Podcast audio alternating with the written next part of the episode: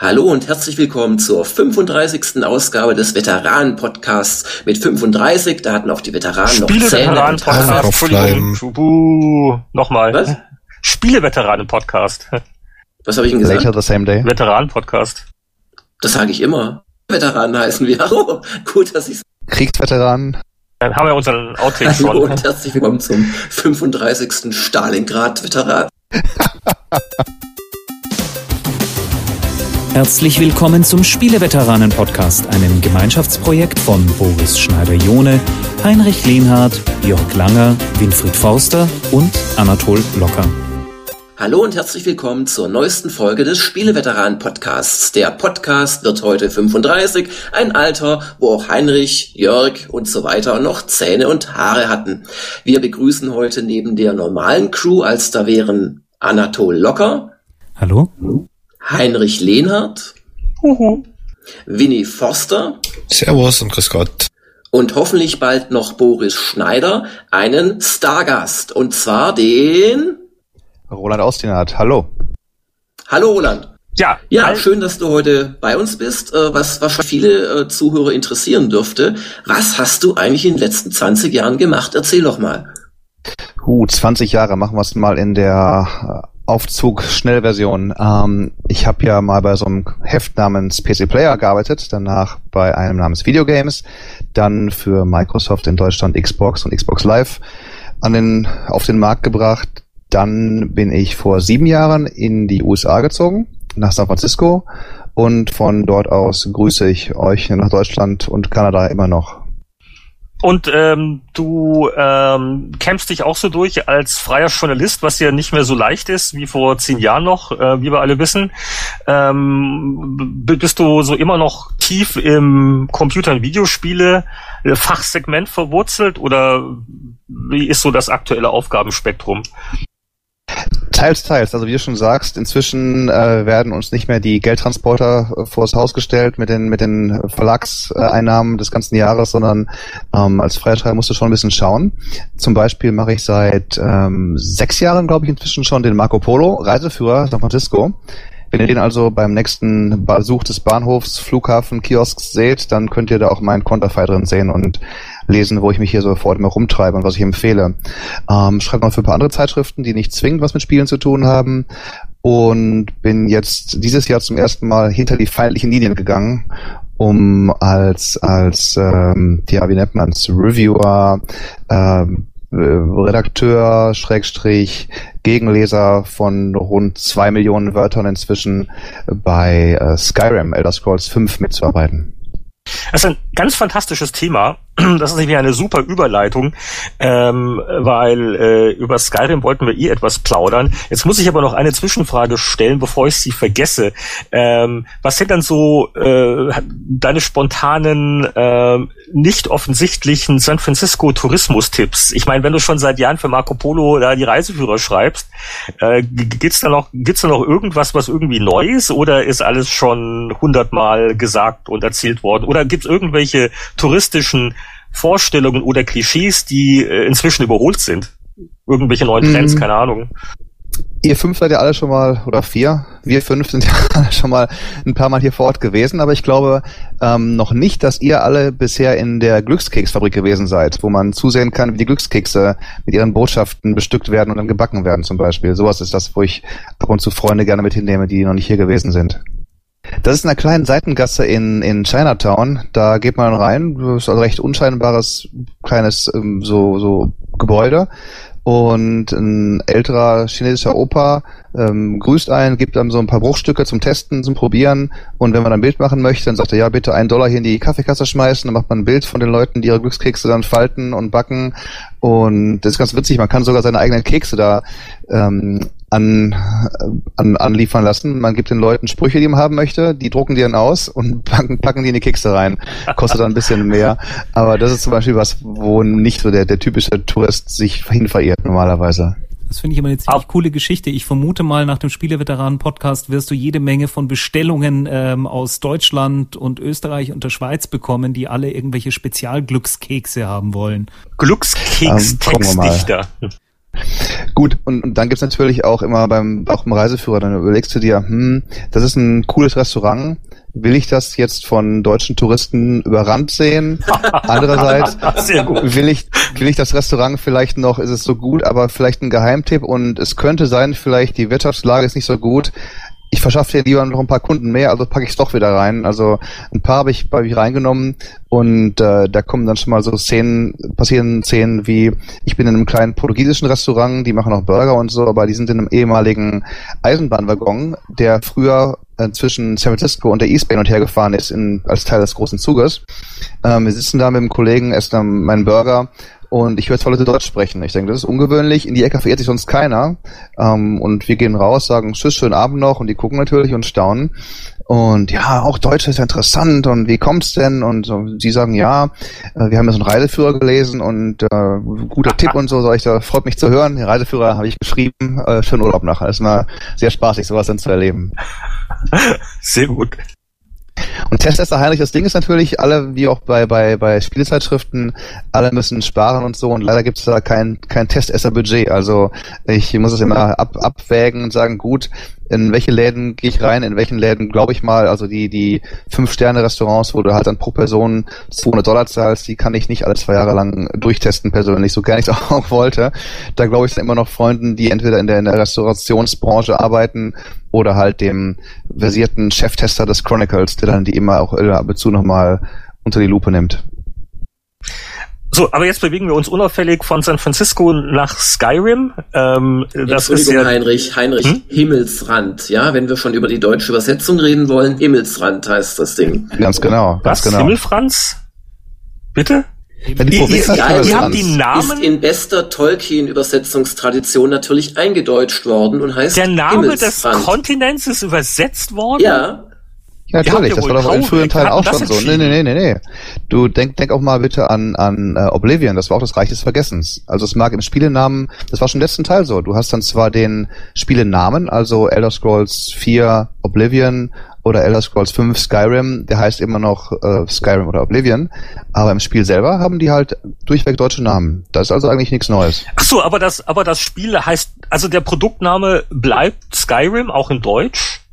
aber die genau wie World of Warcraft auch heißt World of Warcraft, aber die Städte heißt dann eben halt Eisenschmiede oder Sturmwind und was hast du nicht gesehen? Ja, gut, da, da kann ich mich aber gut noch dran erinnern, wie überaus beliebt das damals bei den äh, Buffed-Usern war, als ähm, Eisenschmiede Ironforge eingeführt worden ist, aber äh, okay.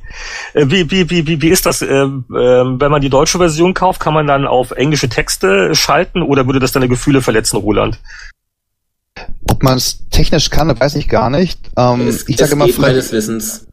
Okay, ich sag frech immer halt, gut, ich will wahrscheinlich, weil ich auf 360 spiele, die US-Version spielen und nicht meine 360 hacken dafür oder so oder eine deutsche importieren. Aber die deutsche PC-Version will ich mir doch nochmal angucken. Gucken, wie hinterher die ganzen Texte, die wir da monatelang ähm, ja, diskutiert haben, im Spiel wirklich gelandet sind. Also ja, ich habe das Spiel äh, schon doch eine Weile gespielt, obwohl ich nicht der Haupttester bin oder so. Aber ähm, ich muss sagen, die deutsche Version ist eine der besten deutschen Versionen, die mir in einer langen Zeit untergekommen sind. Also ob's die, oh, die kleinen Zwischentexte sind. Nicht nur aus Höflichkeit. Oh.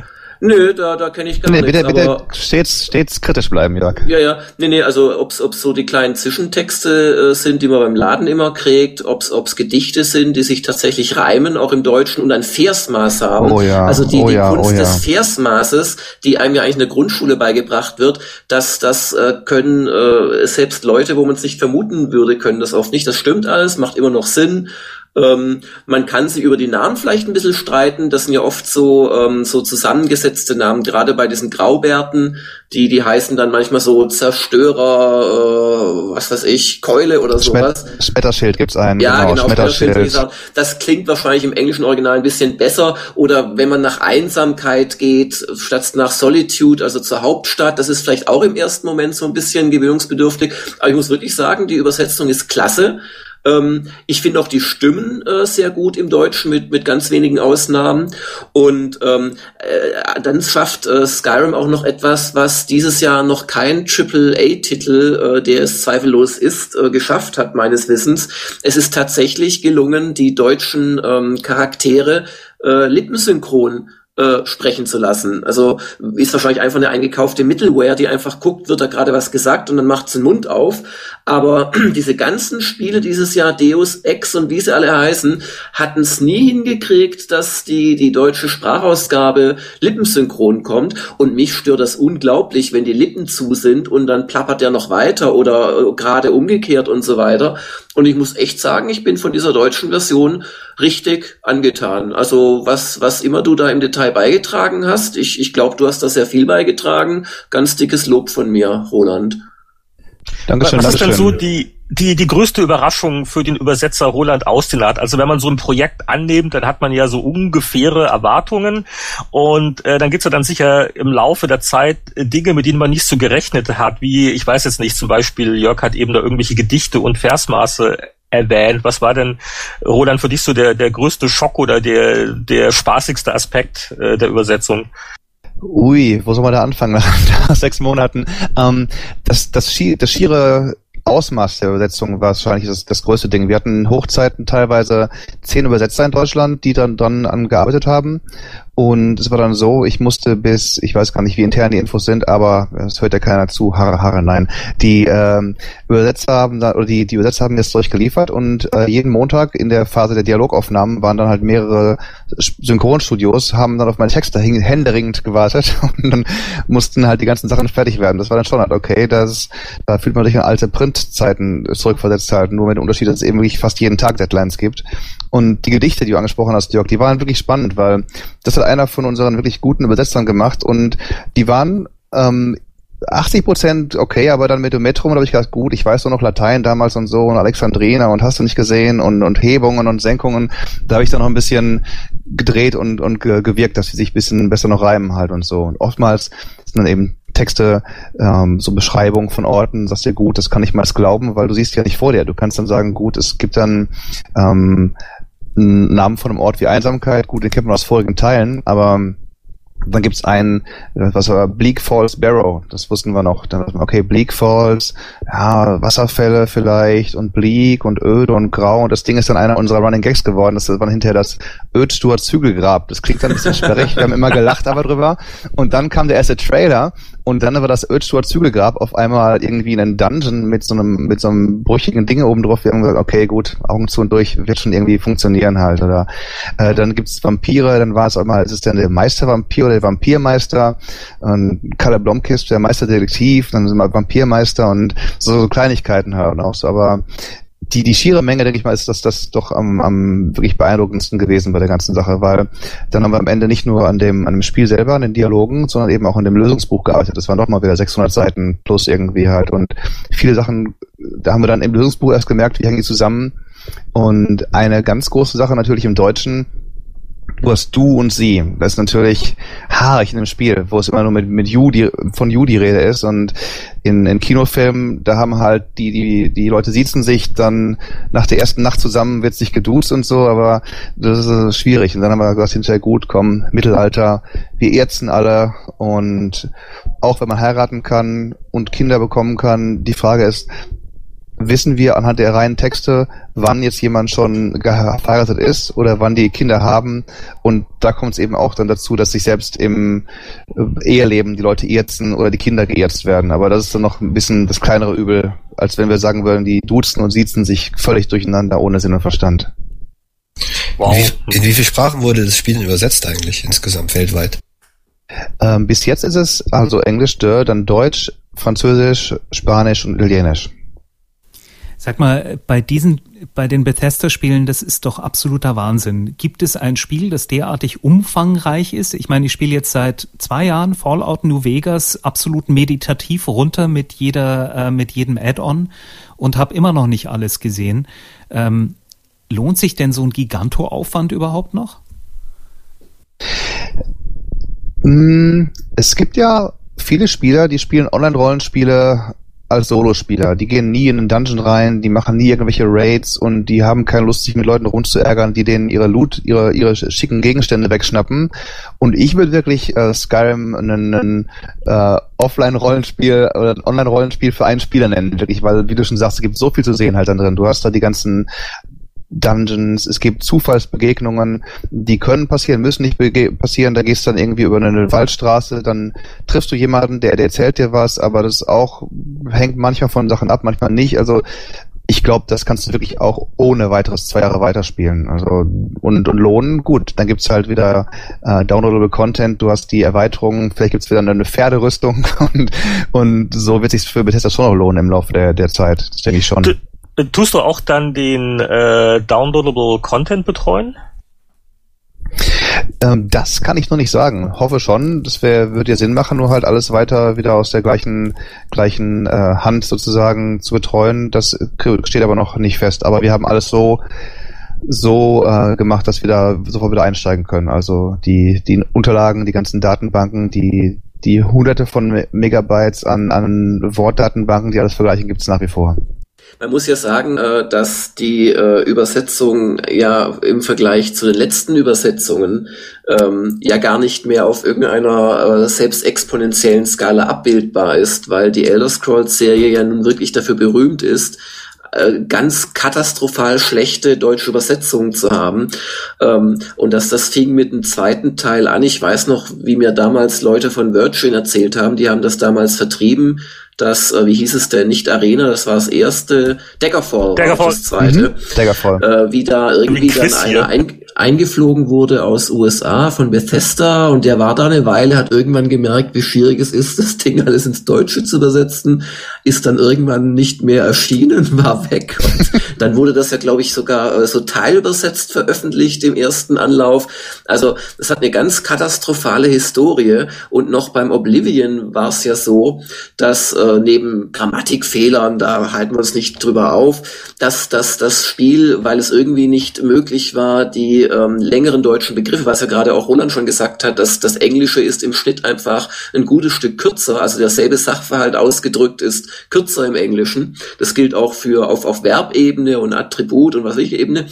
Adjektivebene und dann hießen da so ein, ein Heiltrank der, der mittleren Stärke hieß auf einmal im Deutschen dann halt, ich erfinde das jetzt, aber das, das Prinzip stimmt, irgendwie ähm, Hü, tr, d, b, p oder irgendetwas und man konnte echt rätseln, was das denn sein sollte und, und das war grauenhaft.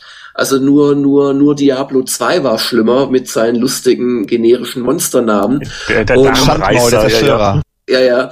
Und also insoweit äh, finde ich es echt äh, super, dass auch Bethesda sich jetzt mal hingesetzt hat und endlich gesagt hat, nee, wir wollen zum ersten Mal in unserer Historie ein Elder Scrolls Spiel machen, wo man, wo man nicht also sich vor den Kopf schlagen muss, wenn man die deutsche Fassung hört.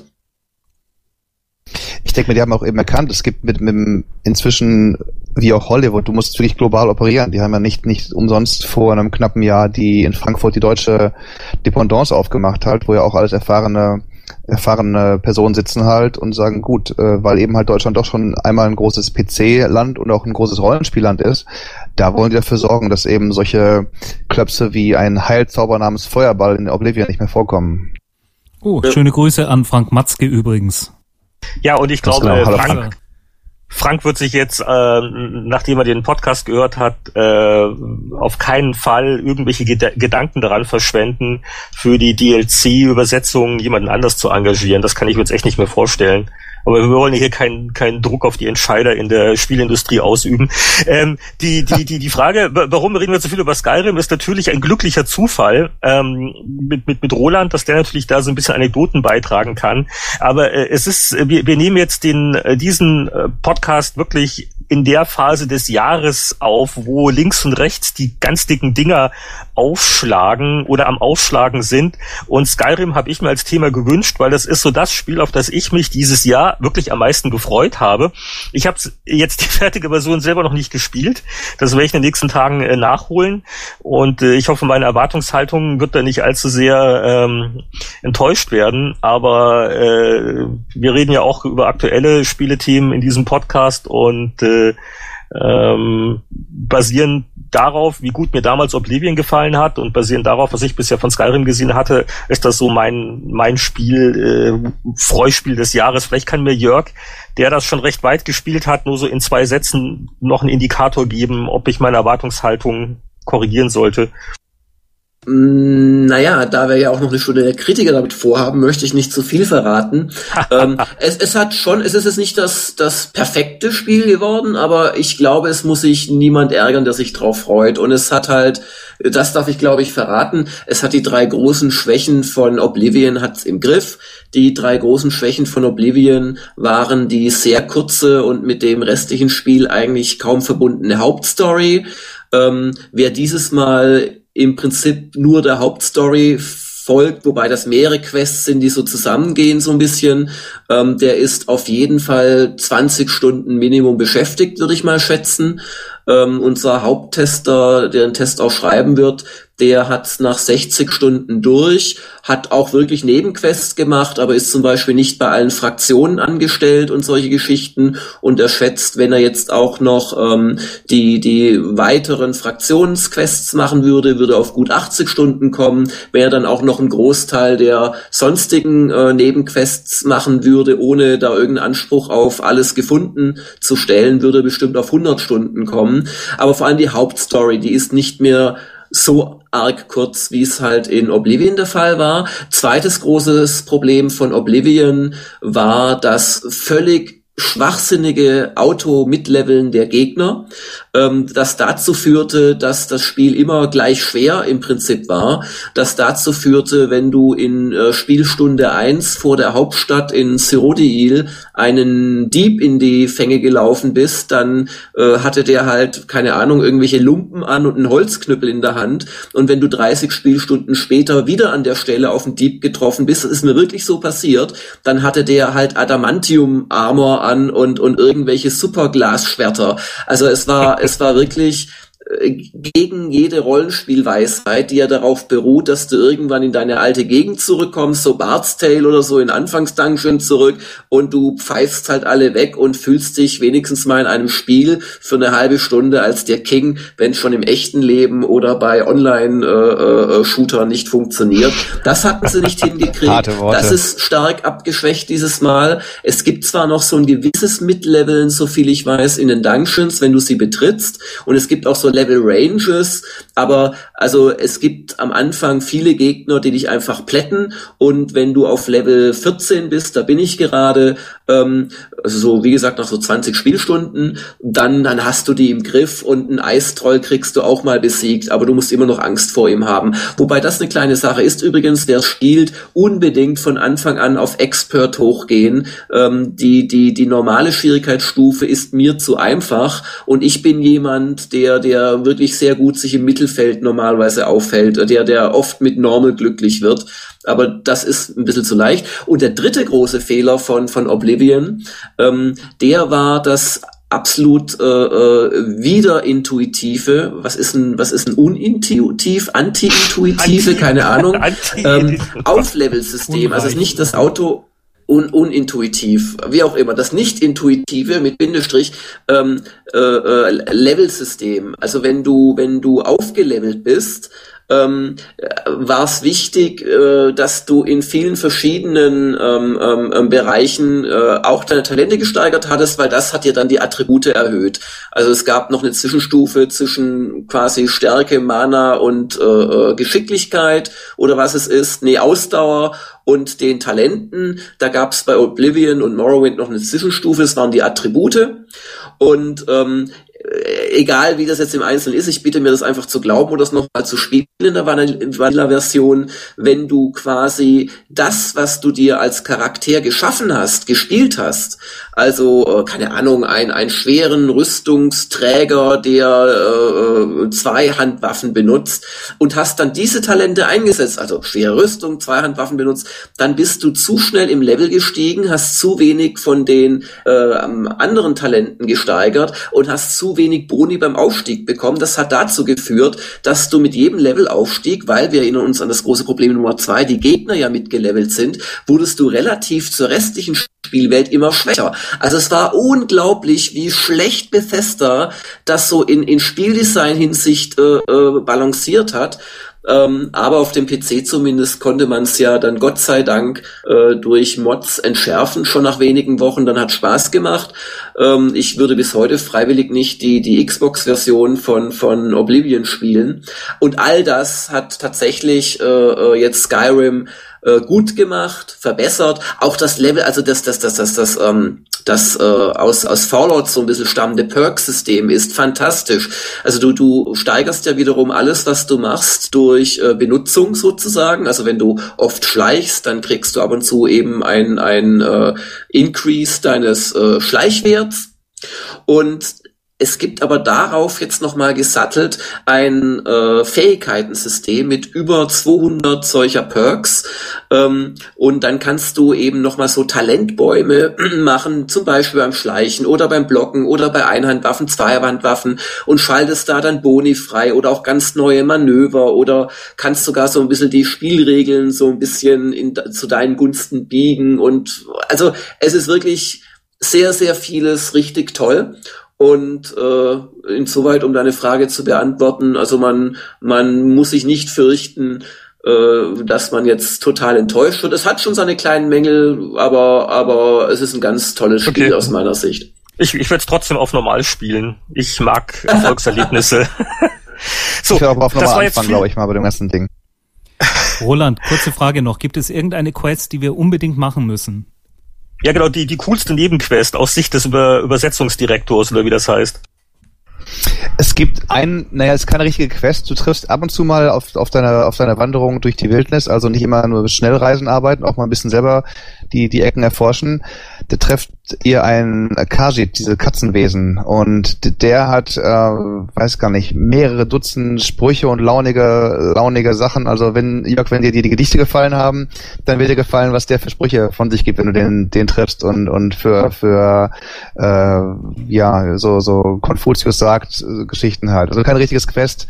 Ähm, und Quest als solches, ich finde ich habe schon beim beim ähm, Gegenlesen, Schrägstrich übersetzen.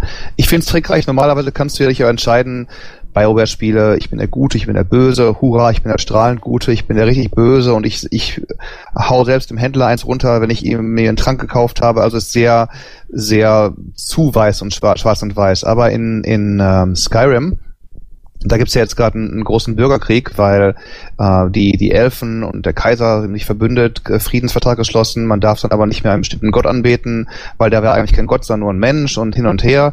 Und jedenfalls gibt's einen großen Bürgerkrieg.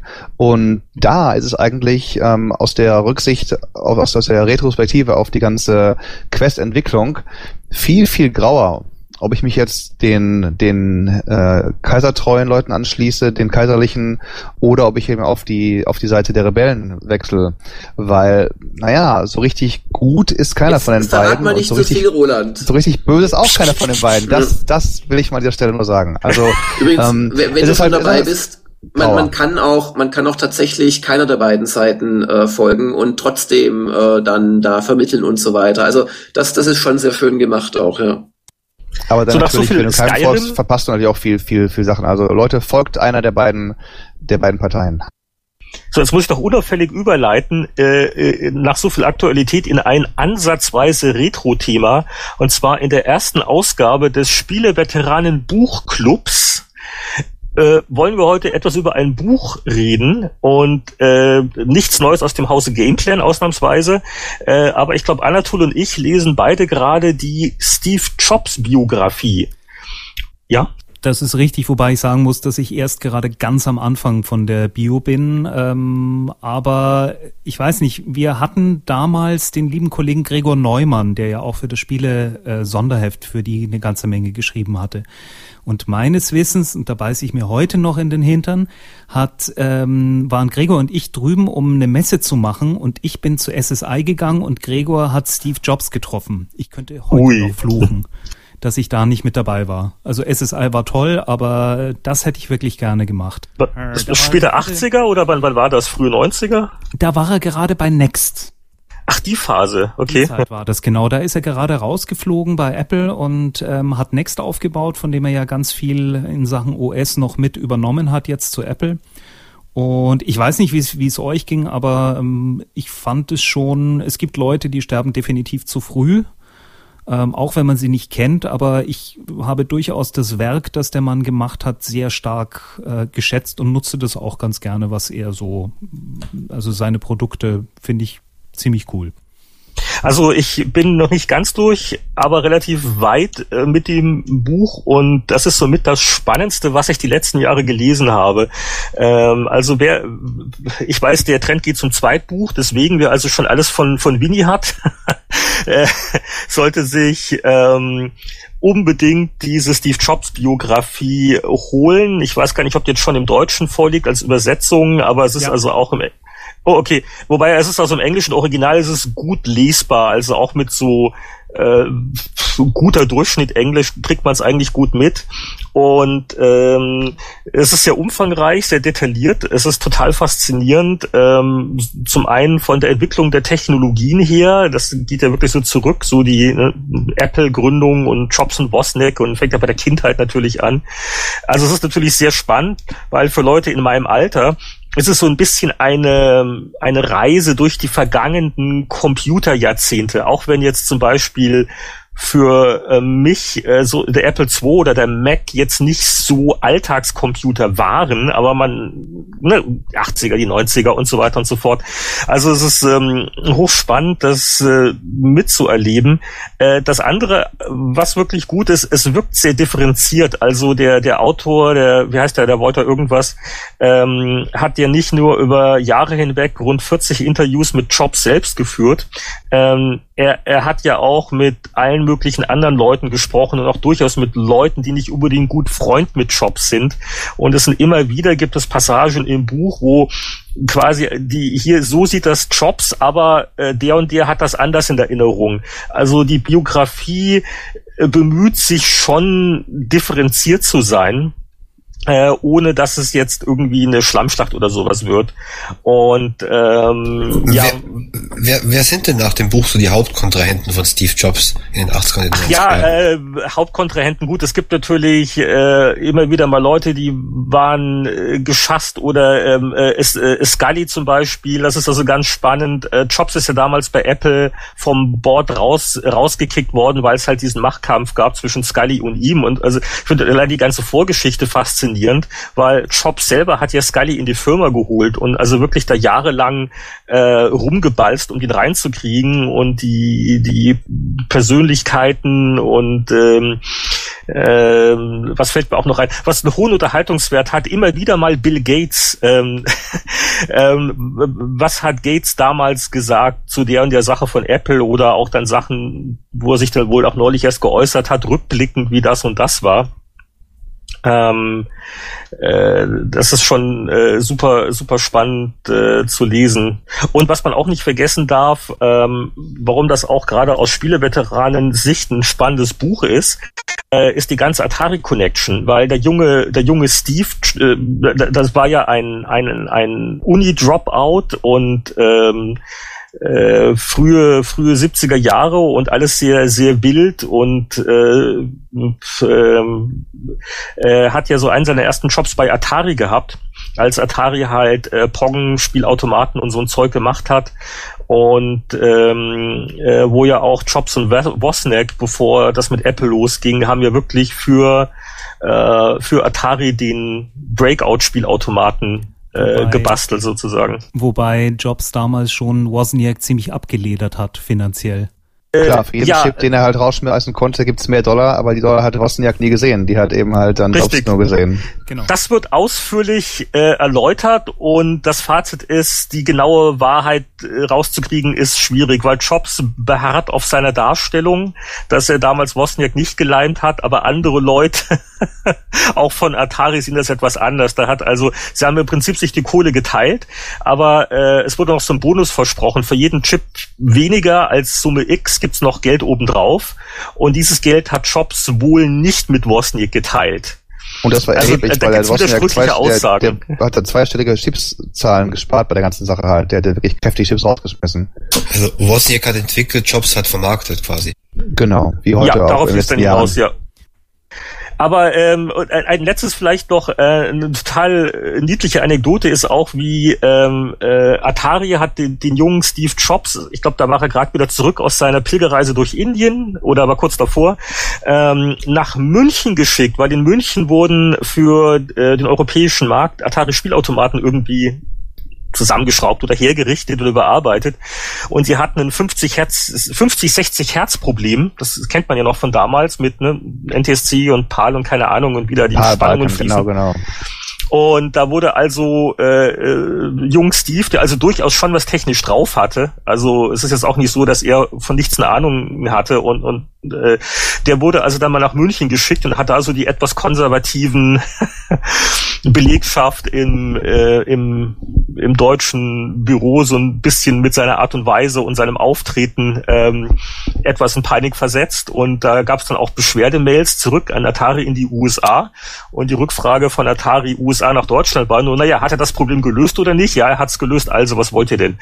Ähm, und genau, ach ja, das war, da war Jobs auf dem Weg nach Indien, weil er hat so sein Jahr genommen, wo er mit irgendwelchen Gurus nur rummeditiert hat und ähm, und quasi auf dem Weg nach Indien hat Atari gesagt, Mensch, du kannst noch mal kurz in Deutschland halten und äh, da bei unseren Jungs vorbeigucken.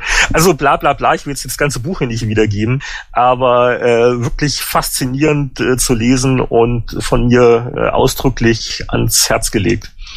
Vielleicht habe ich auch noch ganz, ganz kurz eine Anekdote, weil ich bin auch heimlicher Buchleser. Äh, ich gestehe es hin, hinzufügen im, im Sinne von, das Buch vergöttert ihn wirklich nicht. Also auch wenn er da groß und, und, und weise drauf ausschaut. Gerade wieder Atari, da gab es zum Beispiel den Punkt, dass Steve Jobs äh, hat die Nachtschicht gemacht bei Atari oft. Also Leute sagten, Mensch, ja, tagsüber arbeiten die alle, aber Jobs, ich weiß nicht, ich mich in die Szene erinnerst im Buch, da musste er halt wirklich nachts arbeiten. Der Grund dafür war nicht, dass er irgendwie im besseren zirkadianen Rhythmus war, sondern weil eben durch seine ganzen äh, Gurus und Ernährungsumstellungen und Vegetarier und so weiter sein Körpergeruch einfach so wild gewesen ist, dass das keiner ausgehalten hat. Sagt, nee, wir können nicht mit ihm arbeiten hier, ist ja wie ein Puma-Käfig, also entweder er oder wir und sagt, aber der ist ein guter Mann, müssen wir halten. Also hat Steve Jobs bei Atari nachts gearbeitet irgendwann mal.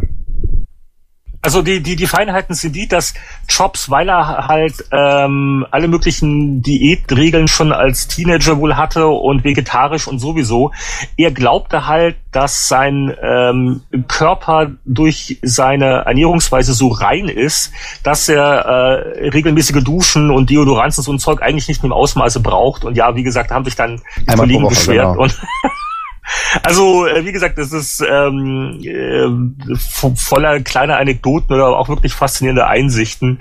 Und äh, ja, muss wirklich ein spannender Charakter gewesen sein. Also mit all seinen guten und weniger guten Seiten, aber ähm, wenn wir diese Leute nicht hätten, wäre die Welt wirklich äh, armer, weil, wie gesagt, mit den, mit, mit brav sein und, und Mittelmaß und und immer lieb und nett sein und äh, ja, das, ist schon- ein bisschen was anderes. Also du, du bist du schon durch, Roland? Liest du es auch gerade?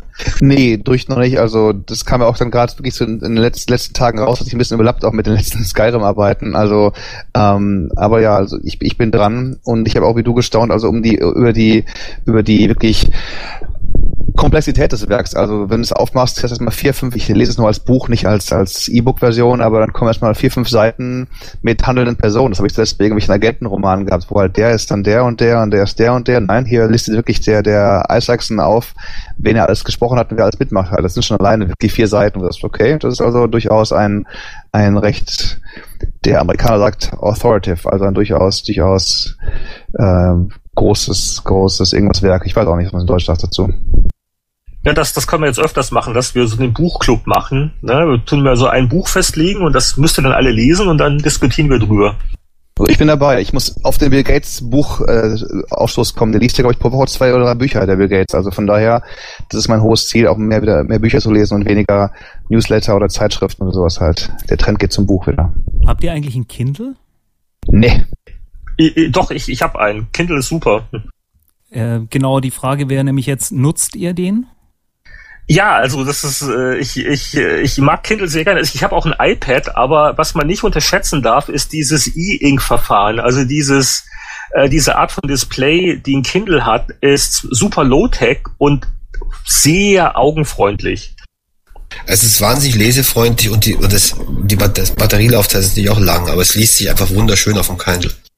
Und, und gerade, also gerade so ein, gerade so ein Hardcover-Wälzer ist, ist einfach komfortabler zu lesen, weil äh, Kindle ist wirklich schön leicht und kann man schön so einhändig halten und bedienen. Also hat schon was für sich. Dein, dein Wort in Gottes Ohr, ich denke da nur an den neuesten Band von hier ähm, Game of Thrones. Das, das habe ich mir als Hardcover bestellt. Ähm, ihr wisst, von was ich rede, oder? Ja, ja, klar. Äh, Book of Fire, Ice and Fire, wie es heißt, genau von dem, äh, ja. Und äh, ich habe mir dann tatsächlich zusätzlich noch die Kindle-Version bestellt, weil ich das Buch einfach viel zu schwer fand, um es irgendwie ohne so einen altertümlichen Skriptoriums-Buchhalter äh, äh, lesen zu können. Das ist wirklich. Ja, Fitnessstudio, schwer. Fitnessstudio, die Armmuskulatur stärken. Ja, meine Armmuskulatur ist okay, so viel wie ich tippe. Ich kann mit meinen Fingern äh, Zitronen zerquetschen, äh, reif genug sind. Ich habe dann wirklich die Kinderstation bestellt und fand das angenehmer als dieses eigentlich sehr, sehr schöne ähm, ähm, Hardcover mit seinen 1000 Seiten und 400 Kilogramm da zu stemmen immer. Es geht ja um Sachen wie, äh, du willst es da nicht kaputt machen, dann, äh, dann äh, äh. also ich bin auch ein ganz großer Kindle-Fan, also scheint mir ein ausgereiftes Gerät zu sein und wer sagt, dass ein iPad besser sei oder genauso gut, der, der hat noch nicht in hellem Sonnenschein einfach gelesen. Da gebe ich dir absolut recht. Ähm, ich denke mir nur, was machst du mit den, naja, das geht, führt jetzt in eine andere Richtung. Die würde ich gerne mal mit dir auch mit euch führen, die Diskussion nach dem Motto, was ist, wenn du mal, wenn Heinrich das seiner äh, genau. äh, äh, Gemahlin, äh, Freundin geben möchte, mal hier liest dieses Buch mal halt, ah, ich kann es dir ja bei kann dir mal ein Kindle geben, jetzt kann ich nicht mehr weiterlesen oder so. Oder was ist, wenn ich mal das Ding im Bus fallen lasse, einer tritt drauf oder am Strand kommt Sand rein oder sowas. Oder das sind so die, die ganzen Sachen. Das ist mein B-Test. Kann ich im Bett oder Beach oder Bus oder sowas halt, ist es da aber noch ertragbar und, und überlebt wenn es mal irgendwie ins Badewasser fällt oder sowas, dann kann ich auch den Kindle äh, nicht mehr trocken füllen. also so. lesen in der Badewanne, das habe ich jetzt äh, seit Jahrzehnten versuche ich das den jeweiligen Lebensgefährten Lebensgefährtinnen auszureden. Lesen in der Badewanne ist eh pfui. Also ich bin ja einer, einer von denen, die die Krise kriegen, wenn, wenn jemand ein Taschenbuch irgendwie biegt oder irgendwie was knickt. Ich habe ich hab früher meinen großen Bruder immer angemacht, weil er die Periodenhefte geknickt hat. Also ich bin ja einer von der Generation, die, die da äh, das physische Objekt möglichst äh, pristin, äh, wie das Wort ist, äh, jungfräulich erhalten möchte. Und oh, von ja. daher haben, haben Bücher in Badewannen eh nichts verloren, weil die Luftfeuchtigkeit für das Papier nicht so doll ist. Jetzt würde mich aber sehr interessieren, wie du deine Spielepackungen behandelst. Ähm, die, also die, die ich noch habe, die behandle ich sehr gut. Diesen, ähm, was die noch in irgendwelchen Umzugskisten. Ähm, aber da habe ich eh im Laufe der Jahrzehnte durch die diversen Umzüge eh vieles äh, abgegeben. Also äh, manchmal muss man auch einfach äh, loslassen. Äh, wie gesagt, die erste Hälfte deines Lebens verbringst du damit, ähm, äh, Objekte anzuhäufen. Die zweite Hälfte willst du ja nicht nur noch loswerden. Aber ähm, also das, was man Das stimmt ähm, aber, das stimmt aber. Ich musste in München jetzt dieses Jahr 50 Kartons leer räumen und, und Sachen. Da sind Spiele, hunderte von Spielen drin, die ich wirklich verschenke oder meinem Dad gebe, dann kann es auf Ebay versteigern oder was. Also ich will von 50 Kartons auf 10 Kartons runter die hierher schiffen. Also die nutzen keinen mehr. Die ganzen auch 30 Konsolen. Ist habe ich dann die japanische Dreamcast, ist ja schön oder eine, eine, eine blaue Playstation. Aber naja, dann habe ich sie halt. Aber was mache ich damit? Ne? Ist alles Volumen. Oh, du, du, du solltest aber immer, immer Winnie fragen, oder? Was, was, ja, wollte ich auch gerade sagen. Setzt sich damit mit mir nochmal in Verbindung. Das interessiert mich schon, was da rumsteht. Also in okay. München, das steht in München, meinst du? Die Sachen sind in München im Lager. Ich hatte, ich hatte mal 100 Kartons, die habe ich schon halbiert in der Hälfte vor, vor ähm, vier, fünf Jahren halt, aber trotzdem, da nutzen die mir nichts. Also dadurch, dass es in München ist, kann man sich das nochmal locker anschauen. Da ist es wahrschehlich ganz einfach. Ähm, nehme ich da durchaus nochmal an, Roland. Okay. Ja, und äh, wir bewegen uns schnell wieder voran in die Spiele Gegenwart nach so viel literarischem Quartett sozusagen. Ähm, jetzt in der Abteilung, was haben wir zuletzt gespielt, braucht man, glaube ich, nicht mehr viel über Skyrim reden. Aber vielleicht gab es noch was anderes. Fangen wir doch mit unserem Gast Roland an. Hast du irgendwas spielen können, außer Skyrim Testbuilds? Ja, also ich, ich habe immer noch den, den ähm, Gruppenzwang, ab und zu mal in WoW reinzuschauen halt, wenn dann meine, meine Gruppe sagt, komm hier, bitte, wir brauchen hier deine Heilerkünste und so. Und inzwischen habe ich es dann auf einen, einen Abend runtergedampft, freitagsabends wird dann nochmal gespielt. Ja, aber auch wirklich da, das war es dann noch gewesen, drei, vier Stunden, ähm, sonst, sonst eher wenig. Ich hatte sogar zu, zu den heißen Skyrim-Phasen nochmal Oblivion gespielt, um halt nochmal zu sehen, wirklich so damals und heute. Aber das dann auch aufgegeben, weil es dann doch einen zu großen Sogeffekt wieder erzielt hat. Ähm, Spiel ein bisschen rum, kein richtiges Spiel, aber ähm, kann ich allen iPhone-Besitzern ans Herz legen. Äh, Instagram, große Applikation, mit denen äh, kann man Bilder schießen und die dann verfremden und ähm, hat dann auch so eine Art Social Network dabei, ist also nicht ganz ähm, so wie Hipstermatic, wo man ein Bild schießt und sieht toll aus, aber bei Instagram kriegt man praktisch dann Einblicke, wenn man gerade auch viel zu Hause arbeitet in den, in den letzten Wochen, kriegst du dann Einblicke von Leuten aus der ganzen Welt, kannst denen folgen, kannst das kommentieren und so, also große, große Empfehlung. Aber kein Spiel. Der nächste? Dann mache ich mal weiter. Ich habe ähm, diesmal relativ viel gespielt. Ich habe mir für den 3DS das James Noir Hollywood Crimes angeschaut und wollte wissen, ob jetzt endlich ein Spiel herauskommt, bei dem ich die ähm, 3D-Funktionen des 3DS nutzen kann. Aber auch da wieder Pustekuchen. Es gibt also wirklich keinen echten Sinn dahinter. Es ist ein schönes Puzzlespiel, kann ich echt durchaus empfehlen. Das macht Spaß, aber auch hier ist die 3D-Funktion nicht notwendig. Das nächste ähm, waren zwei Fallout New Vegas Add-ons, die ich mir noch gegeben habe, die aktuell rausgekommen sind, sowie Rage habe ich noch ein bisschen reingeballert. Was mir ganz gut gefallen hat, ich finde es etwas altmodisch, nicht im positiven, sondern im negativen Sinn, gerade was so die Missionsaufbau angeht. Grafisch fand ich es sehr gut, das hat mir echt gut gefallen. Dann liegen hier ähm, jetzt noch Sonic Generations, auf das ich mich freue. Oh, da haben wir auch noch ein ganz spannendes Jubiläum. Oh, richtig. 20 Jahre Sonic. Wollen wir genau. das kurz reinschieben ja, als Thema? Gerne. Ich kann auch ganz kurz noch abschließen. Batman Arkham City, großartige Geschichte. Und jetzt habe ich endlich noch mal auch Dungeon Hunter 2 auf dem iPad äh, endlich mal fast fertig. Äh, mal drei, vier Tage Urlaub genommen. Ist auch eine schöne Geschichte. Aber Batman, äh, Batman ist ein Muss. Werden wir sicher nachher auch noch drüber reden.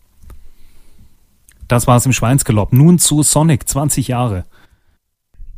Heinrich. Oh Gott. Ähm, ja gut, wir sind auch ein bisschen spät. Ich glaube, das war schon im Sommer 91. Da kam das erste Sonic the Hedgehog für äh, Mega Drive Genesis raus.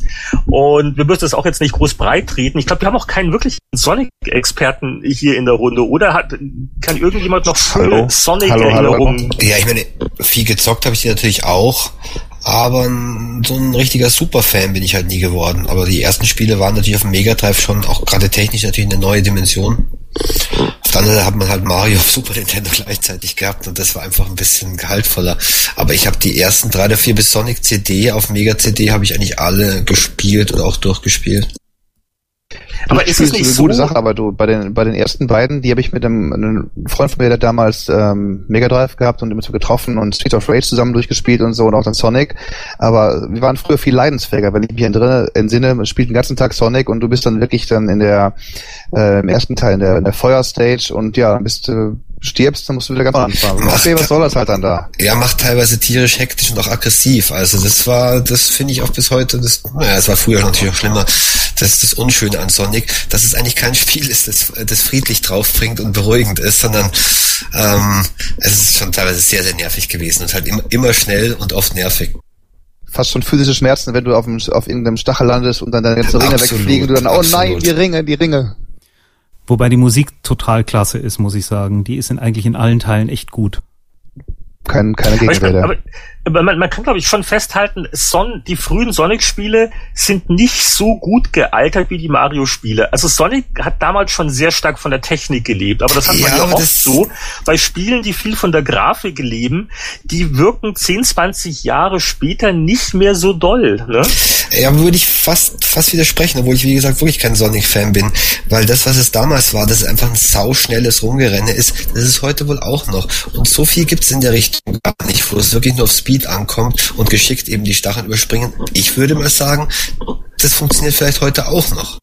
Und so schnell wie damals Sonic unterwegs war, das haben die wirklich äh, selbst selbst äh, Naga und seine Konsorten selten hinbekommen. Also selbst Richtig, die Sonic, Sonic Racer Rennspiele waren lahmer als das 2D ähm, Jump'n'Run sozusagen. Also diese diese pure Speed-Nummer halt, was ja auch wirklich Leute gemocht haben, was ich ja auch gemocht habe. Da habe ich zum ersten Mal Dreamcast Sonic Adventure gespielt. Denke mir, was, Sonic muss jetzt anhalten, wollen sprechen und so, das ist doch kein kein Sonic. Ich will beim Sonic wirklich kurz davor stehen, die Kontrolle zu verlieren. Dann ist es ein Sonic-Spiel für mich. Genau diese Non-Stop-Action, also ich glaube, das ist heute schon auch noch was ganz, ganz Eigenes. Aber äh, ist nicht Sonic auch so eine Serie, die darunter leidet, dass so in den letzten nach zehn Jahren etwa alle Fortsetzungs- und Wiederbelebungsversuche größtenteils schlecht waren? Zumindest, dass man nicht mehr durchblickt. Es gibt natürlich schon so viele verschiedene Versionen, die, in den letzten zehn Jahren hauptsächlich 3D-Versionen natürlich, dass ich selbst gar nicht mehr sagen könnte, welches war denn jetzt ein super miss missglücktes und welches ist noch eins der besseren Sonics. Es gibt immer wieder hervorragende Sonics, aber wie gesagt, ich blicke da auch nicht mehr durch. Ich habe noch das BioWare, BioWare ähm, Gameboy Richtig, wollte ich gerade nämlich sagen. Das habe ich gerne auf langen Langstreckenflügen gerne gespielt, dieses äh, Rollenspiel Sonic RPG von von BioWare. Die, ich meine, entweder der letzte oder der vorletzte Wii-Teil war auch wirklich nicht so schlecht. Da hast du auch wieder mehr Speed drauf bekommen halt als bei den bei den dazwischenliegenden. Und ich glaube, die Dreamcast selbst, also die ersten 3D Sonics waren noch noch sehr schöne Spiele.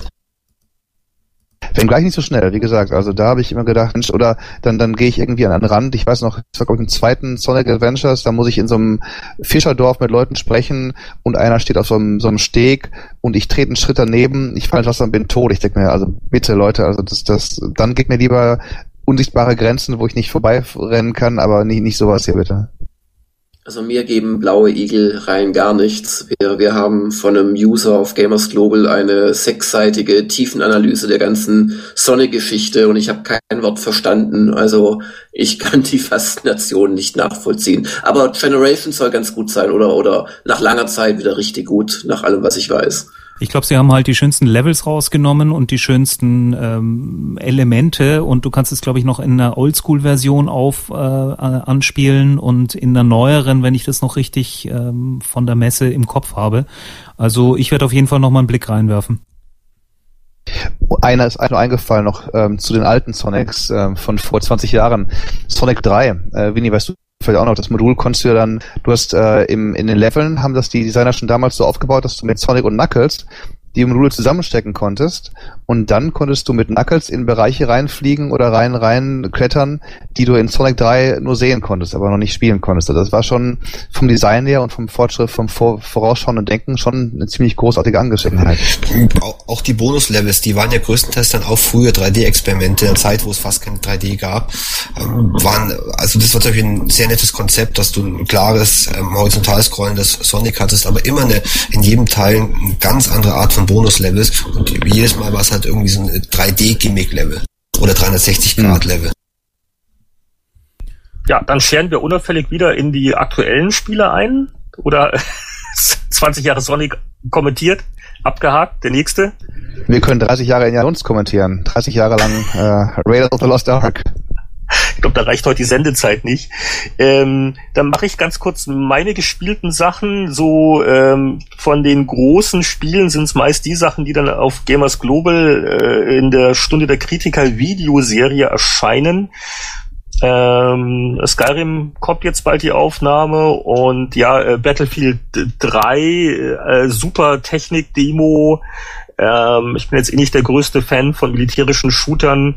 Mm, so Einzelspieler schon spannend, aber so richtig doll auch. Was ich in dem Zusammenhang mal aber sagen wollte, ist, so Spiele wie Battlefield 3, weil das heißt dann wieder, ja, Battlefield 3, das ist ja Multiplayer, ne? Das kauft man sich ja wegen Multiplayer. Das ist ja schön und gut, aber wer außer den Fanboys und den reaktionsschnellen Jugendlichen soll denn bei Multiplayer überhaupt noch den Einstieg finden? Ähm, was mich da ein bisschen ärgert, ist, dass jetzt äh, Einzelspieler eigentlich mit Multiplayer überhaupt nichts zu tun hat. Äh, ich habe dann nämlich auch mal mal wieder mal Multiplayer gemacht, ähm, das erste Mal seit vielen Jahren in der Battlefield-Serie. Und bis du da überhaupt mal dich auf der Karte orientiert hast, ähm, die Fahrzeugsteuerung wieder verinnerlicht hast, ähm, es dauert ja alles eine Weile. Und bis ich da mich zurechtgefunden habe, haben mir schon diverse Teammitglieder ähm, mit unschönen Vergleichen gesagt, was sie von meinen spielerischen Künsten erhalten. Und dann, dann bin ich halt wieder weg, wenn das zu doof ist. Äh, Habe ich da was übersehen oder, oder warum, warum gibt's da nicht einen besseren Einstiegsmodus für Multiplayer? Du hast da völlig recht aus meiner Sicht, zumal bei Battlefield 3, ähm, wenn sich das nichts geändert hat in den letzten Tagen, das Matchmaking einfach nicht funktioniert. Also du wirst ohne Gnade mit Leuten auch zusammengeworfen, die viel, viel, viel, viel besser sind als du. Ähm, Und das ist genau dasselbe, was ich auch erlebe, wenn ich mich dann tatsächlich mal aus, aus Testgründen auf einen Server traue. Du hast halt sowas von überhaupt keine Chancen. Also selbst wenn du im, im Solo-Modus ganz gut spielst, äh, wirst du einfach online weggesappt. Ich glaube aber, und jetzt bitte nicht lachen da draußen an den Empfangsgeräten äh, und, und Schallwellenempfängern. Ähm, ich glaube echt, das ist auch ein bisschen eine Alterssache. Also ja, ich gehe jetzt doch ganz stark auf die 40 zu. Einige haben es vielleicht schon überschritten, dieses magische Datum. und du, du triffst da halt auf Leute, die 15 oder 25 sind, die die haben da, glaube ich, echt andere Reflexe. Also das ist vermute ich mal, weil aber so schlecht wir kann ich doch nicht sein.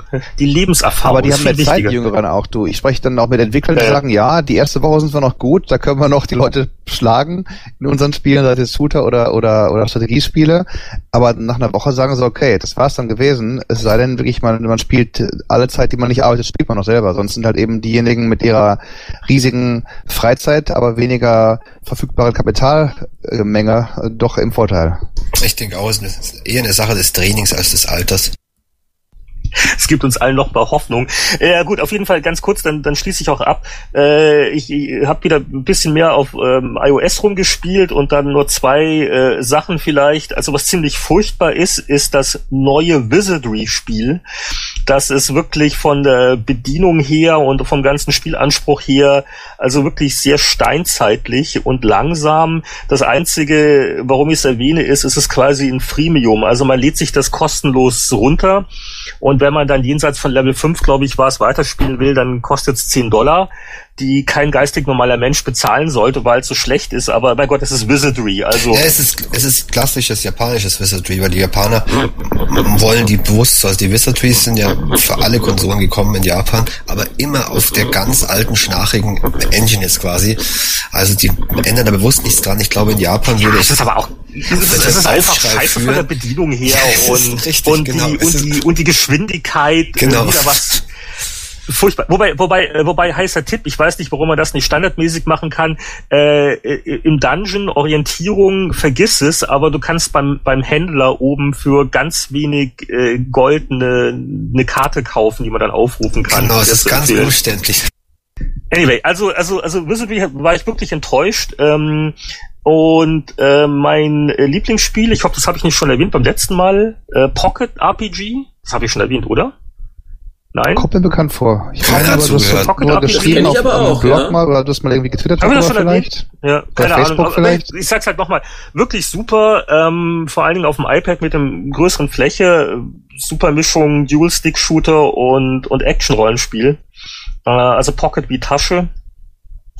Und ansonsten habe ich so, naja, so, wo sich dann viele Sachen, die dann im Angebot sind, die ein bisschen älter sind, wo man sagt, naja, für 99 Cent brauche ich noch mal eine iPad-Version von Civ Revolution, aber das ist jetzt nicht unbedingt neu.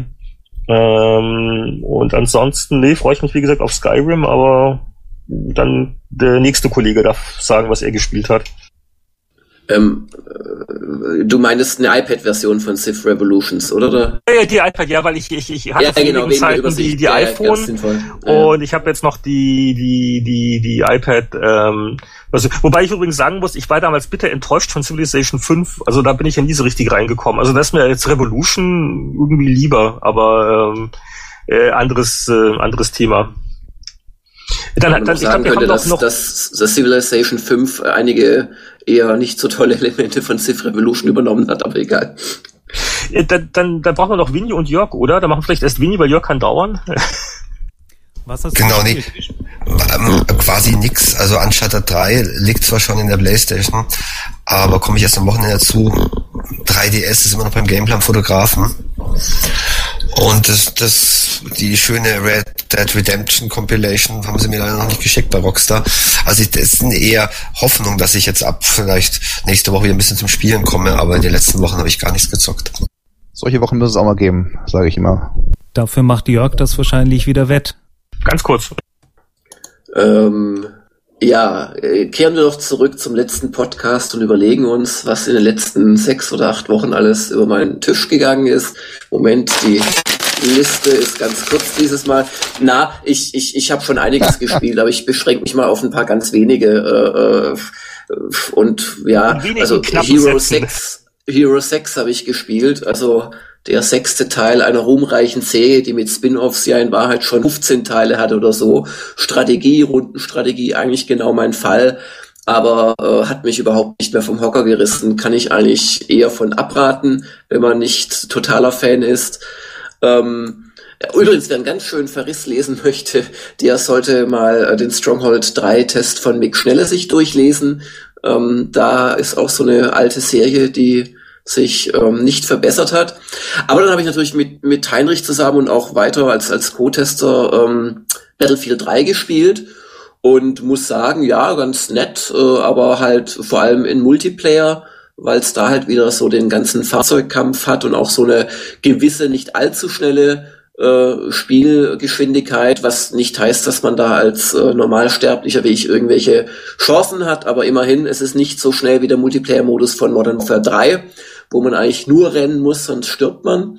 Aber ähm, da hat mir auch der Einzelspieler-Modus ganz gut gefallen, aber sie haben es halt nicht geschafft, wie ich jetzt sagen kann, nachdem jetzt gerade Modern Warfare 3 rausgekommen ist, an, an, an die großen Sprüche anzuknüpfen, weil sie wollten ja tatsächlich wieder die Nummer eins im, also EA jetzt mit Battlefield 3 die Nummer eins im, im, im äh, Shooter-Genre werden und äh, auch im Solo-Modus. Sie haben es zwar versucht, aber sie, sie bleiben gerade in der Solo-Kampagne ganz klar eine, eine, eine Klasse unter dem Modern Warfare 3 das halt wieder die übliche Kombination aus völlig aberwitziger Action, äh, mehr toten Soldaten als in äh, den Armeen mittelgroßer Staaten normalerweise sich befinden und und ja sehr vielen Skript-Events äh, eben besteht und es macht es einfach wieder ganz toll. Also die fünf bis sieben Stunden, die die Solo-Kampagne von Modern Warfare 3 dauert, äh, die will man eigentlich nicht aufhören zu spielen.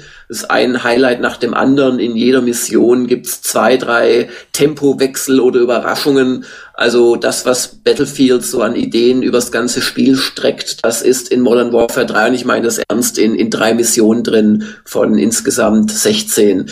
Also das kann ich sehr empfehlen, sogar wenn man nur Solo spielt, zumal es wiederum die ähm, ähm, Spec Ops hat das hat zwar auch Battlefield so ein bisschen so, so einen Koop-Modus, aber der von Modern Warfare 3 ist deutlich besser. Das sind nochmal 16 Missionen, 14 davon sind auch Solo zu spielen, wo du halt wirklich ja, so, so Einzelmissionen schaffen musst. Und da sind Schleichlevels dabei, das sind Levels dabei, wo du einfach in einem Hubschrauber sitzt und alles abballerst. Das sind mehrstufige, äh, ja, so Missionen dabei. Es gibt auch noch einen Survival-Mode, so ein klassischer Horde-Modus.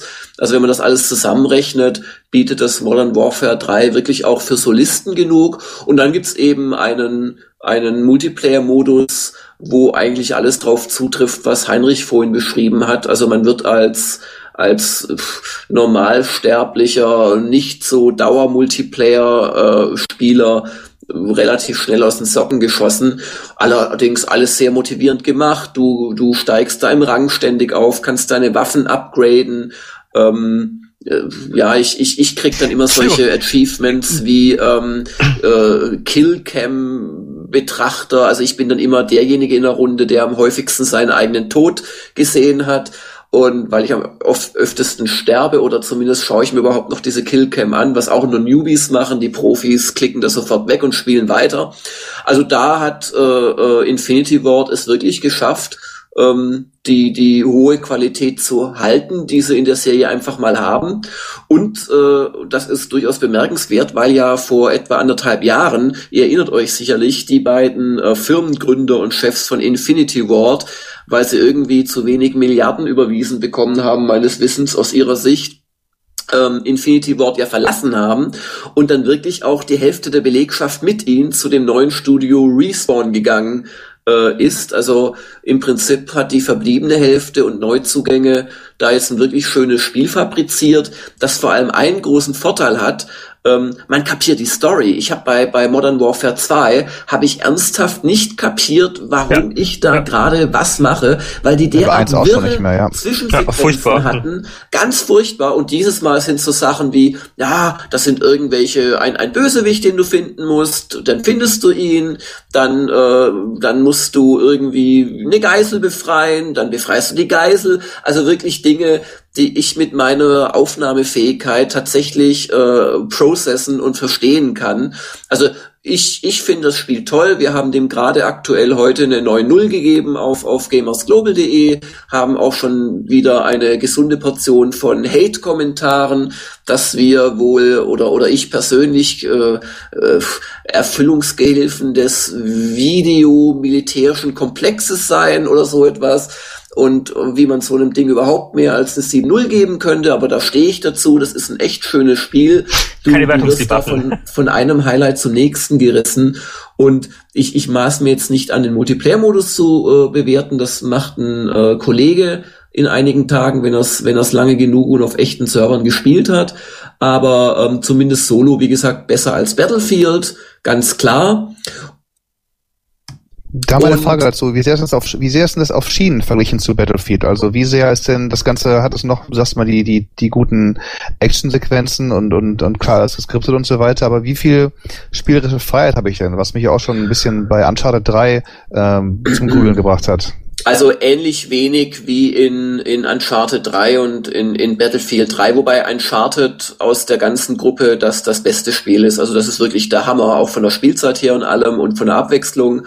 Aber ähm, du hast bei, bei, bei Modern Warfare 3 genauso wenig zu entscheiden wie bei Battlefield 3, wobei mir es persönlich besser gefällt, wenn ich einfach wo gar nicht hin kann, als dieses wirklich dämliche System von Battlefield 3, wo du, Heinrich hat es ja in der Stunde der Kritik Kritiker wirklich erlebt, wo du drei Meter, also überhaupt nicht, dass du weglaufen willst in eine andere Straße oder die Stadt verlassen, du gehst drei Meter aus dem, aus dem als solches eben zu solchem erkorenen Schlachtfeld raus äh, und, und kriegst sofort, kehre zurück in fünf, vier, drei, zwei, eins Sekunden und dann hast du die Mission verloren. Also das ist ganz übel mhm. bei Battlefield.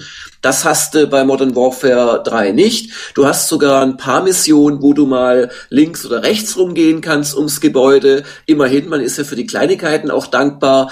Ähm, und meinem persönlichen Empfinden nach haben sie dieses, dieses Moorhuhn oder oder oder Tontauben äh, äh schießen, haben sie doch ein bisschen zurückgefahren. Also es gibt tatsächlich einige Levels oder oder Szenen in Levels, wo es eine endliche Zahl von Gegnern gibt und wenn du die alle umgebracht hast, dann ist einfach leer. Und ähm, okay. das, ich kann jetzt nicht beweisen, ob das besser ist als im zweiten Teil, aber mir kommt so vor, als hätten sie da durchaus ein bisschen dran gedreht. Ja, über Skyrim haben wir schon geredet. Ähm, und äh, über, über Assassin's Creed äh, Revelations darf ich glaube noch nicht sagen und insoweit war es das glaube ich schon wieder aus meiner Liste. Ihr habt es geschafft. Darf ich ja, fragen, was du bei Skyrim nicht ganz so, so doll fandest? Du hast es ist nicht ganz so perfekt. Was ist denn dir da noch da als nicht so ganz, ganz rund auf, aufgefallen? Ähm, also ich möchte jetzt nicht dem, dem Test vorgreifen, an dem wir gerade noch sitzen. Oh, übrigens eine Frage, Roland. Du hast vorhin erwähnt, man kann heiraten. Habe ich das missverstanden? Weil das wäre uns bislang entgangen.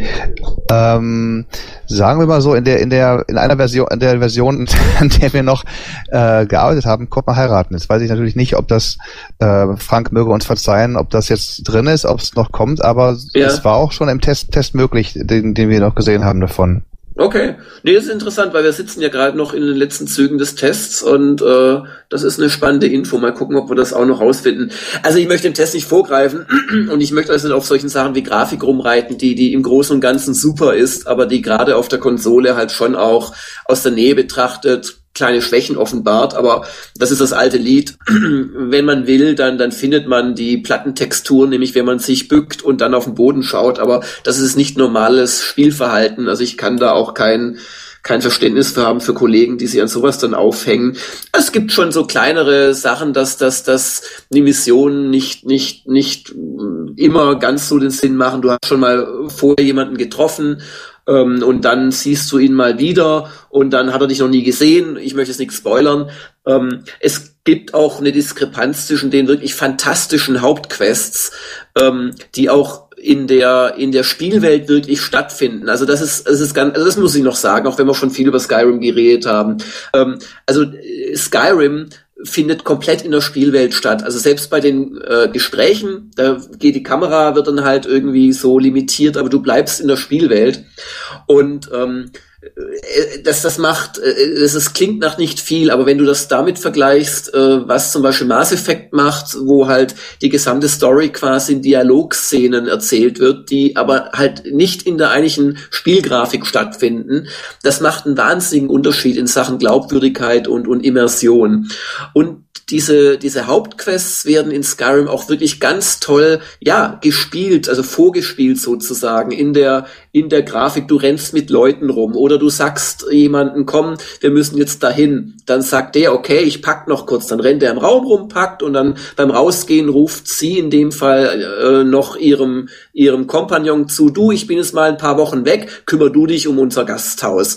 Solche Geschichten, sowas liebe ich. Oder, oder du, du findest einen etwas paranoiden Menschen, der dir weiterhilft und der hat so zehn Schlösser an seiner Tür und dann dauert es wirklich eine Minute, bis der dann die Tür aufmacht, äh, weil mhm. er muss ja erstmal die ganzen Schlösser aufschließen. Also ganz fantastische Geschichten, ähm, aber in der Diskrepanz dazu, du hast gefragt, was gefällt mir dann doch nicht ähm, so, dass es wirklich perfekt wäre, hat es halt doch schon sehr viele Nebenquests, die ja eher so Schema F waren. Und das, das äh, Interessante bei Skyrim ist, wo dir Mass Effect 2 seine, seine, seine geilen Hauptmissionen sofort an die, vor die Nase halten würde, unter die Nase halten würde, ähm, versteckt sie Skyrim so ein bisschen. Also du musst dich teilweise echt erst an eine Stelle hinarbeiten, wo es dann richtig toll wird. Ähm, und ja, also es ist nichts Großes, aber es sind so ein paar Kleinigkeiten einfach. Es wäre ja auch schade, wenn man nichts mehr verbessern könnte für den nächsten Teil. Aber ähm, nach dem, was ich nach 20 Stunden sagen kann, also gefällt es mir persönlich großartig. Also ich glaube auch nicht, dass wir jetzt im, im Test da auf was wesentlich anderes kommen werden. Batman Arkham City äh, hat, hattet ihr schon alle erwähnt. Auch ganz toll. Also das Problem ist gerade wirklich, die ganzen Sachen da tatsächlich zu testen und Tests drüber zu schreiben und Videos zu machen und sich bei alledem nicht den Privatspaß kaputt zu machen, weil äh, oh, das ja. ist ja das das alte Geheimnis oder das, das, das, das finstere Geheimnis der, der Computerspiele-Journalisten. Ähm, ich, ich denke, ähnliches gilt auch für andere äh, Genres. Ähm, aber wenn du dann so ein Skyrim, ich habe es zum Glück jetzt nicht als Haupttester äh, machen dürfen müssen, ähm, wenn du das dann 60, 80 Stunden gespielt hast, ähm, dann fasst du es halt so schnell nicht mehr an oder oder also ich bin ganz froh, ich habe es halt jetzt auch auf der Xbox-Version gespielt. Wir haben keine andere im Büro bislang. Und dann werde ich es halt mit der PC-Version mit wahrscheinlich im Abstand von ein oder anderthalb Monaten zu Weihnachten halt dann wirklich noch mal privat und mit Zeit und ohne Druck da irgendwie äh, es es wie ein Spieler spielen zu müssen, aber trotzdem irgendwie durchzukommen innerhalb von ein oder zwei Wochen noch mal spielen. Und da freue ich mich schon drauf. So, aber jetzt habt ihr genug über aktuelle Sachen geredet. Jetzt blättern wir noch ganz kurz in einer alten Zeitschrift. Das gehört zum Veteran-Podcast dazu. Äh, praktischerweise bei den äh, unseren lieben Freunden von cultpower.de liegt eine rund 25 Jahre alte Happy Computer Spiele Sonderteilbeilage ähm, das ist die Ausgabe 1286. Und ähm, was äh, ich daran bemerkenswert fand, war die Redaktionswahl der Spiele des Jahres 1986. Da werde ich dann gleich einfach die Namen in die Runde werfen. Ähm, ansonsten vielleicht bemerkenswert, das ähm, Hauptaufmacherthema war Labyrinth, das ähm, Lucas Film Adventure zum David Bowie Film ist jetzt nicht der ganz große Klassiker geworden.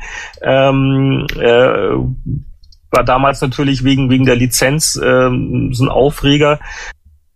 War das nicht auch das erste Kampfspiel, quasi so ein Vorläufer für Zack McCracken und Manic Mansion?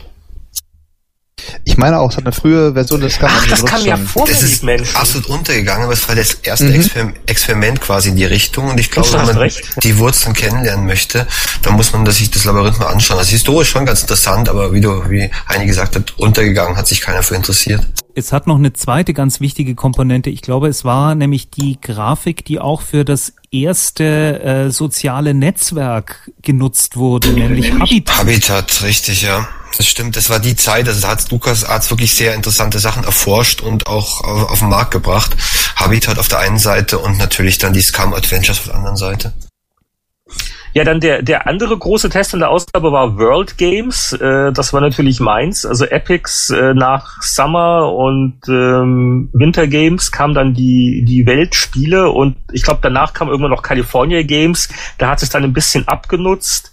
Äh, World Games war ganz lustig, so mit, mit Baumstammwerfen in Schottland und Sumo-Ringen. Dann, war da nicht gerade auch noch, Ron, Rennen und Balancieren im Wasser auf den Baumstämmen oder was? Das war das auch gewesen, oder?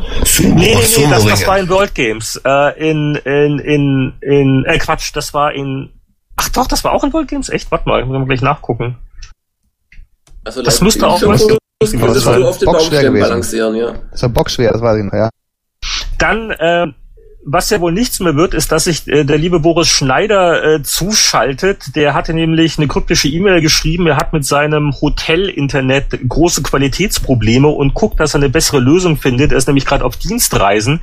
Er ist jetzt auf unserem Server nicht mehr taucht. Deswegen vertagen wir vielleicht eine ganz spannende Betrachtung, nämlich wir hatten ein äh, ziemlich vergessenes Spiel getestet auf Seite 88 vor 25 Jahren, Robot Rascals, ein, eine Mischung aus äh, Karten, Brett und Computerspiel von äh, Dan Bunton, äh, hat ja vorher Mule und Seven Cities of Gold gemacht. Ähm, und das äh, hat Boris damals wirklich gemocht und lang gespielt und getestet. Und ähm, ich hatte ja, das als Hauptkopie und hab's nie kapiert, weil irgendwie funktioniert das Spiel nicht. Ja, ja klar, ohne die, weil ich die Karte natürlich ja. nicht hatte. Siehst du mal. Oh, da sind aber schon schöne Sachen noch. Wenn du weiterblätterst, bist du gleich bei Antiriat, was ja auch ein ja, viel, war, viel englisches Zeug, ja. Wirklich. Das, das, das war das letzte große Spiel von Palace. Ne? Palace hatte, äh, äh also Hexenküche hieß es ja in Deutsch, dann äh, äh, Barbarian, ähm, Hexenküche 2, äh, Cauldron, glaube ich, war der englische Name. Und Antiviat war so das letzte große Palace-Spiel, was aber dann schon nicht so ganz so rankam. Hat, glaube ich, tolle Animationen gehabt und war schon noch irgendwie cool. Psygnosis in 8-Bit. Auf jeden Fall werfe ich euch jetzt einfach noch um die Ohren, ähm, wer äh, damals von der Redaktion, äh, also Boris und ich, glaube ich, waren das damals, gekürt worden ist, die besten Spiele von 1986. Beste Spiele, die Alter Ego von Activision. Wer yeah. das kennt, ja, genau. Gibt's super. Eine, ganz wichtig, gibt es eine iPhone-Version davon? Ja. Ist die, ist, ist die offiziell oder, oder Gmail und Mail. Die ist richtig gut und meines ja. Wissens also ganz offiziell im Shop. Vielleicht wow, die heißt, die heißt auch Alter Ego, selber Name? Alter Ego. Ja, ja, findet man die, sofort. Du kannst die männliche und die äh, weibliche Version spielen, beide, was ich auch ziemlich cool fand. Hm, sehr gut. Das also, war ja also- damals fast unmöglich, an diese weibliche Version ranzukommen, so wie ich mich erinnere. Die sich jetzt auch nicht wahnsinnig unterscheidet, aber schon halt in den spannenden Pubertätsjahren und so. Ja, also Also wer es damals versäumt hat, vor 25 Jahren, äh, iPhone als Retro-Spieleplattform immer wieder überraschend. Ähm, dann bestes Action-Adventure, Batman von Ocean. Das war eins von diesen isometrischen, äh, so, ein so ein Nightlore-Verschnitt, ähm, wer es noch kennt. Ja, John Whitman, mittelmäßiges Spiel, aber, aber sehr beliebt in England gewesen damals. Äh, bestes Geschicklichkeitsspiel ist Spin Dizzy. Das yes. Unterschreiben oh ja, wir alle noch, auch nicht ne? einfach, nicht einfach. Ja. Ja. Und Spindisi Words war, finde ich, noch, noch viel besser. Also Spindisi war ja noch so ein Marvel Madness verschnitten. Spindisi Words war dann ein richtig schönes Spiel. Dann äh, bei Sportspiel, die wichtigste Kategorie, wurden äh, vor allem wegen der, glaube ich, der, der ST und Amiga-Version Leaderboard Golf nochmal gekürt. Bestes Grafik-Adventure 86, The Pawn von Magnetic Scrolls. Ach, das war doch nur ein Zeugverschnitt. Ja, Betonung auf Grafik, also Adventure Coole Grafik. gut, aber die Grafik war gut, ja. Ja, und ihr werdet es nicht glauben, vor 25 Jahren gab es nämlich separate Kategorien. Es gab auch das beste Text-Adventure des Jahres und das war natürlich von Infocom Leather Goddesses of Phobos, auch ein echter Klassiker. Bestes Actionspiel vor 25 Jahren. Uridium C64. Das, das waren noch Spiele. Also wer heute mit Auto-Aim bei Modern Warfare 3 nicht mal die Gegner trifft, äh, auf der Konsole, der sollte niemals Uridium starten. Das war nämlich wirklich dazu geeignet, das eigene Selbstbewusstsein innerhalb von Minuten in den Keller zu treten. Da hast du so auf ich glaube, das waren so zwölf Raumschiffe, die du da, oder, oder Trägerschiffe, die du da quasi bekämpft hast. Und das war also hammerschwer, das Teil. Da bist du dauernd irgendwo gegengeflogen und eins deiner drei Leben verloren. Das war wirklich, das war was für echte, picklige Männer. Jetzt kommt noch ein größerer Klassiker. Beste Simulation. Silent Service. Oh ja. So, so viel Spaß mit U-Booten hatte man vorher nicht gehabt und nachher irgendwie auch nicht wirklich. Also das erste Silent Service war schon was Besonderes. Warum ist das ausgerechnet die beste Version? es war, es war damals schon natürlich neu und ich weiß noch genau, Silent Service war dieses, dieses Gefühl, dieses, diese, diese stetige Angst, weil es war halt so nicht wirklich linear. Du wusstest jetzt nie genau, was ist wo und dann äh, ist dann schöner Frachter und dann werfen die irgendwelche Charges. Es war halt so, was der Sid Meier damals schon super gemacht hat, so äh, ähnlich auch bei Pirates, diese, die, diese, diese Offenheit und, und bei Silent Service, wenn du da wirklich versucht hast, so tief tauchend und irgendwie zu entkommen, wenn da die Zerstörer irgendwelche Sachen abwerfen und der Sonar hat gepinkt, mein, mein Lieber. Das äh, war Nervenkitzel.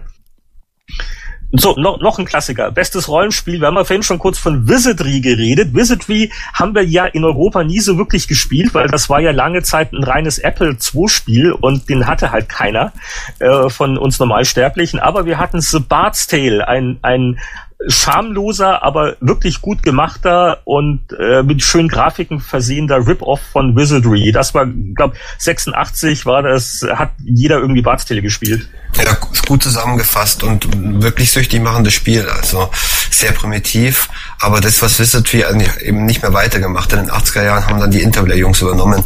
Bartstele habe ich auch durchgezockt, macht, macht süchtig. Ja, die, die ja. beiden letzten äh, noch von vor 25 Jahren. Bestes Billigspiel äh, war Thrust. Das kennt ihr noch? Ja, von Firebird, ja. wo du diese Kugel andocken musst und dann quer durch ein Level ziehen musst und ja, dann das war das war echt super, vor allem für das Geld. Eine der ersten richtig coolen Physikspiele. Äh, Spiele.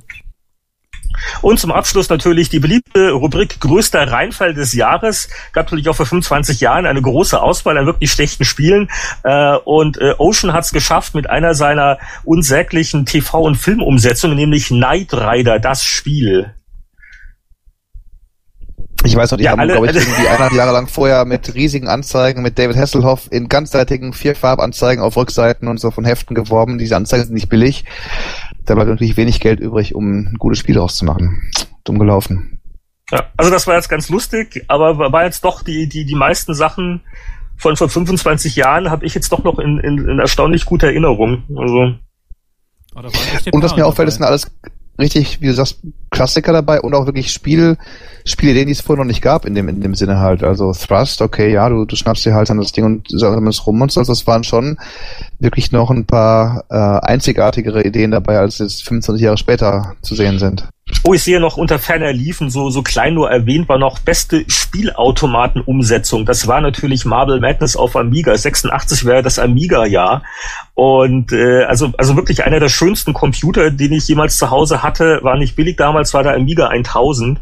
Und ähm, den musste man wirklich nur wegen Marble Madness äh, haben. Was also natürlich aus heutiger Sicht ein super simples Spiel ist und natürlich mit der Joystick-Steuerung bei Weitem nicht das Spielgefühl des Automaten hatte, der einen Trackball hatte, aber äh, das war einfach äh, audiovisuell atemberaubend und auch ein cooles Spiel. Also Marble Madness, mal damals die meisten Spielautomaten, so Peng Peng und überhaupt und da diese diese kullernde Murmeln und da gab es da verschiedene Wege durch den Level. Ja, außerdem ähm, der Amiga, der Amiga, einer der ersten Mausheim-Computer, so gesehen hat es auch wieder gepasst, du hast keinen Trackball gehabt, aber, es hat eine Maus. Maus gespielt? Also es war schon ein sehr, sehr passendes Spiel. Ich glaube, zwei Mäuse. Ich glaube, es hat sogar den Zwei-Spieler-Modus gehabt.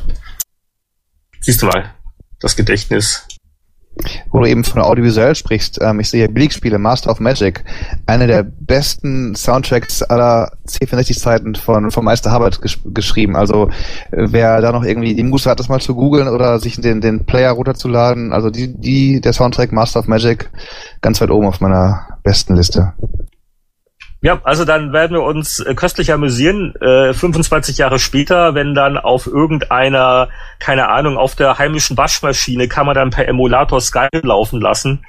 Und äh, da kann dann Roland das Gebiss noch mal rausholen und sagen, meine Güte, unglaublich.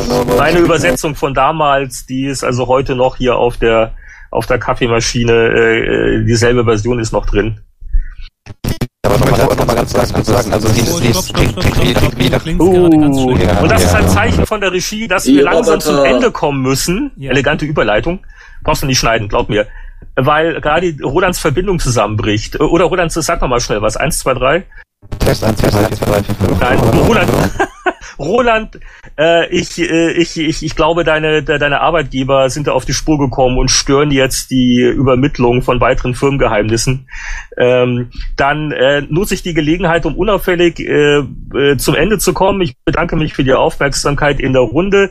Äh, beim nächsten Mal dann auch wieder mit Boris und ein extra Dank an Roland, auch wenn er jetzt kaum mehr zu verstehen ist, aber das hat total Spaß gemacht und ich kann gar nicht glauben, dass wir dich nicht vorher schon mal im Podcast hatten. Also beim, beim nächsten Mal fragen wir dich ein bisschen früher und warten nicht erst wieder 35 Folgen. Und Gerne, äh, ja, dann, gemacht. ja, dann sagen alle Tschüss und dann äh, hören wir uns äh, irgendwann wahrscheinlich schon noch im alten Jahr nochmal wieder, aber bis zur nächsten Ausgabe. Tschüss.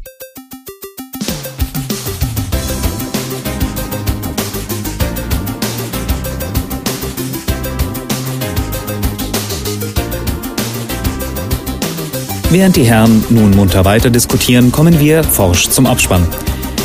Der Spieleveteranen-Podcast ist ein privater Podcast. Sie erreichen ihn unter www.spieleveteranen.de.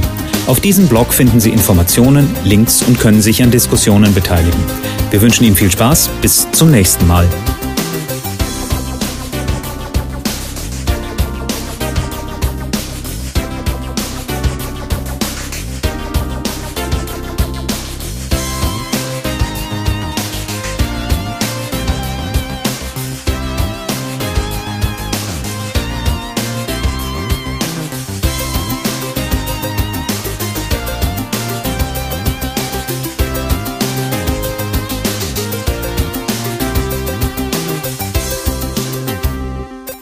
Schalten Sie auch das nächste Mal wieder ein, wenn Sie Roland Austinat sagen hören wollen. Ragnar der Rote. Kam einst ein Reck, Ragnar der Rote genannt, nach Weißlauf geritten, von Rohrigstadt er stammt. Groß Reden schwang er, die Klinge gezückt, er prahlte von Kämpfen und Beuteglück. Doch still ward der Rote, kein Wort mehr er sagt, als Schildmaid Mathilda beherzt vor ihn trat. Ihr prahlt und ihr lügt und trinkt all unseren Met. Und lasst uns doch sehen, ob der Tod euch wohl steht. Und mit lautem Klirren folgte schnell Hieb auf Hieb, bis schließlich ermattet er liegen blieb. Ragnars Schädel rollt auf dem Boden umher. Seine Taten er brüstet sich nimmermehr.